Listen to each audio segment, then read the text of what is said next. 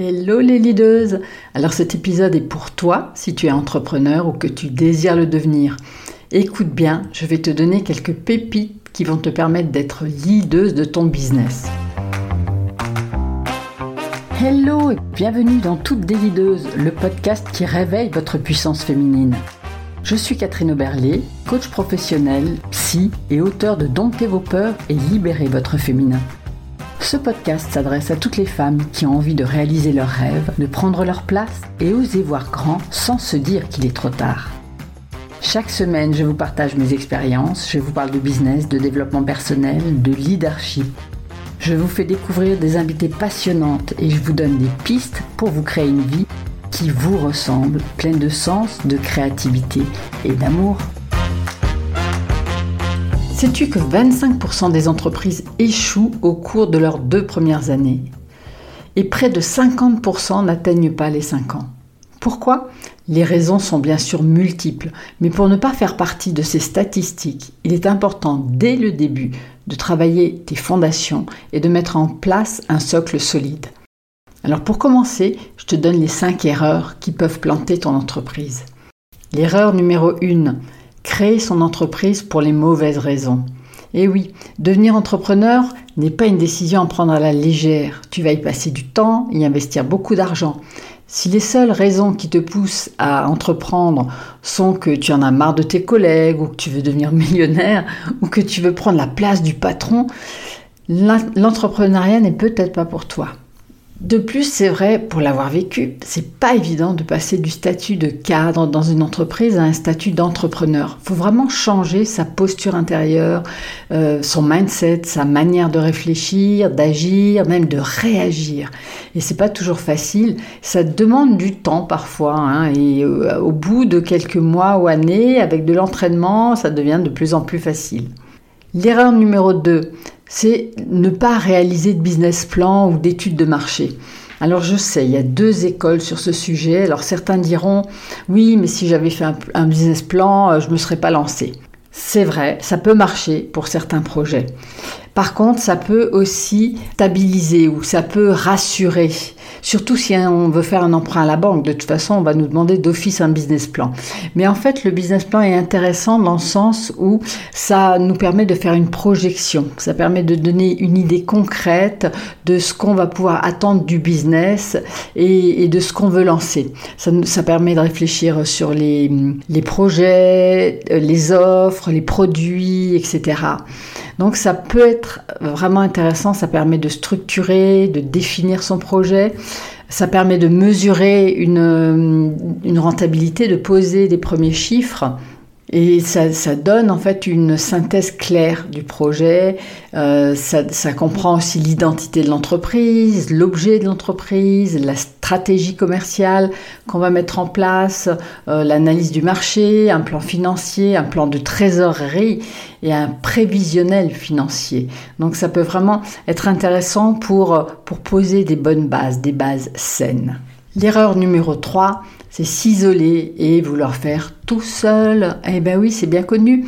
Euh, l'isolement, euh, la grande solitude même du chef d'entreprise qui est parfois difficile à supporter, encore plus lorsqu'on est issu du salariat justement, hein, qu'on est habitué à, travailler dans un cadre bien précis, un cadre rassurant dans lequel on nous dit exactement ce qu'il faut faire.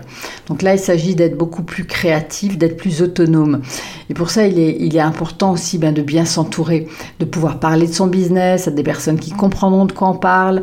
Donc on peut aussi s'inscrire euh, euh, dans des réseaux, participer à des réunions, des séminaires, rencontrer d'autres entrepreneurs. Ça va vraiment être, être essentiel. Et puis ça va permettre aussi euh, de développer son, son carnet d'adresses en fait. L'erreur numéro 4, c'est négliger la communication et le marketing. Et oui, je sais bien, très souvent, la plupart des, entrepreneurs que j'accompagne me disent Oh là là, mais Catherine, le marketing, la com, mais c'est pas mon truc. Et, je, sais, je, connais bien cette douleur, j'en ai fait partie aussi au, au début. C'était pas du tout mon truc. Et puis petit à petit, ben, on apprend on, apprend à définir une bonne communication, une bonne stratégie, un bon marketing pour notre produit parce que c'est fondamental pour, euh, pour se faire connaître, pour faire connaître son entreprise.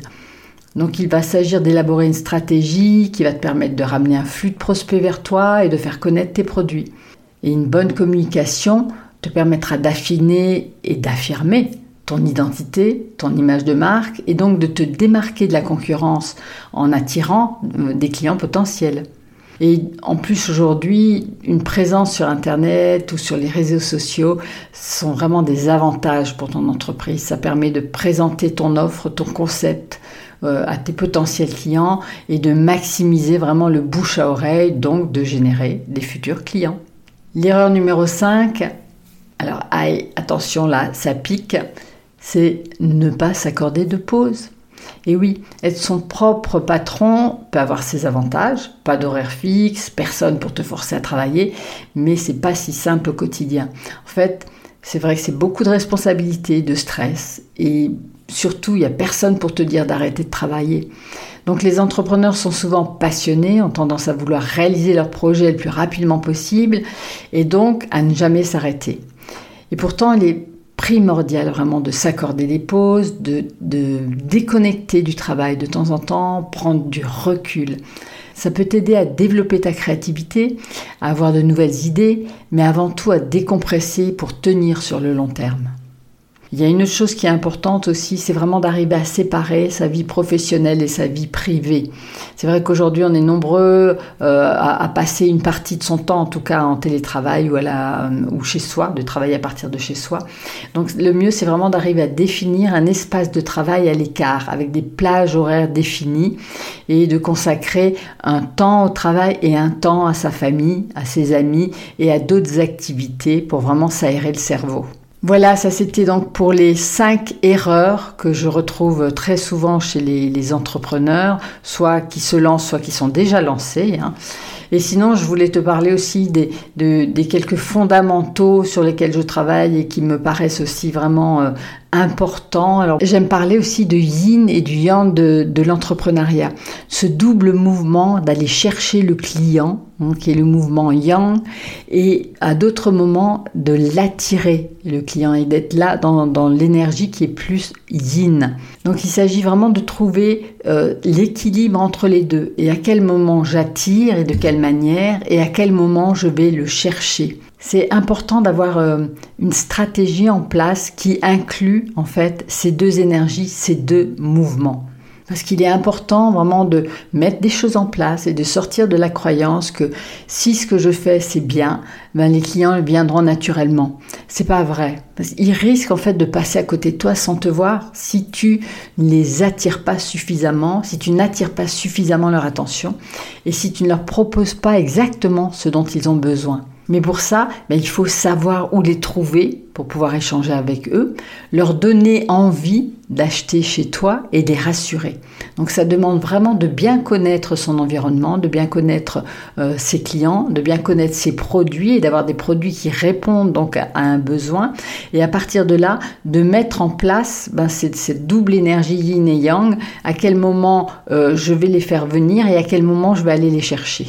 Alors c'est vrai que tout ça, ça demande bah, de multiples compétences et alors très souvent on est confronté à nos limites, à nos peurs et on reste bloqué aussi dans, dans nos vieilles croyances. Alors là je vais, je vais t'en citer quelques-unes, je pense que euh, tu te reconnaîtras dans certaines. Alors ce que j'entends la plupart du temps chez mes clientes, c'est n'y arriverai pas, c'est compliqué, j'y connais rien en technique, il y a des compétences à avoir que je n'ai pas, ou je ne saurais pas comment faire, euh, etc. Surtout euh, en ce moment où voilà, il est beaucoup question euh, des réseaux, de donner des conférences, de faire des webinaires, des vidéos, etc.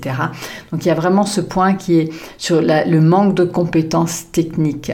Mais comme je le dis souvent, on peut tout apprendre. et soit on apprend, soit on apprend à déléguer. Donc ce n'est pas un vrai problème finalement. la deuxième chose que j'entends souvent, c'est je me sens perdu ou, ou dispersé, je veux faire trop de choses à la fois, ou je ne saurais pas par quoi commencer, ou, ou quoi dire, ou comment me mettre en avant. Et en fait, là encore, il s'agit aussi d'une manque de stratégie. Donc il s'agit de prendre le temps de se poser et de, savoir où on veut aller et de savoir, de comprendre quels sont les, quel, va être le parcours en fait. Et donc mettre des étapes pour avancer sur ce parcours. pour éviter justement de s'éparpiller. La troisième euh, réticence que j'entends souvent, c'est euh, oh mais Catherine, ça va pas être possible de donner des conférences ou, d'augmenter ma visibilité, par exemple, parce que je ne m'aime pas. J'aime pas ma voix, j'aime pas mon physique. Donc on est vraiment là sur quelque chose euh, d'important, hein, qui est le manque d'amour de soi. Mais je trouve que justement l'entrepreneuriat est, un bon terrain de jeu pour ça. Euh, ça peut être parfois difficile, mais justement ça nous invite vraiment à repousser nos limites, à faire des choses que qu'on n'aurait peut-être jamais faites autrement. Donc euh, c'est apprendre à y aller, à oser, et puis aussi à dédramatiser. Un autre sujet que j'entends souvent aussi, euh, oui, mais je suis pas suffisamment à l'aise pour faire ça, euh, je manque d'expérience, ou alors ce fameux syndrome de l'imposteur euh, euh, qui vient puis qui s'installe et qui prend toute la place. Et ça, c'est vraiment quelque chose de, facile à, éviter. En fait, faut pas lui laisser la place. Il faut, dès qu'on sent qu'on est sur cet axe-là, c'est comme si on faisait un, un claquement de doigts comme ça pour dire à son cerveau non, non, non, là, j'y vais pas, je me laisse pas faire, tu m'auras pas. Et donc, c'est trouver ses propres ressources intérieures pour ne pas plonger dedans, pour ne pas se laisser avoir. Autre, euh, autre euh, comment dire, autre peur que je retrouve souvent, autre réticence hein, que j'entends souvent, c'est et qui est normal, hein, bien sûr, euh, c'est on va me juger, me critiquer, et puis qui je suis moi pour le faire, je ne saurais pas me défendre si je suis attaquée personnellement.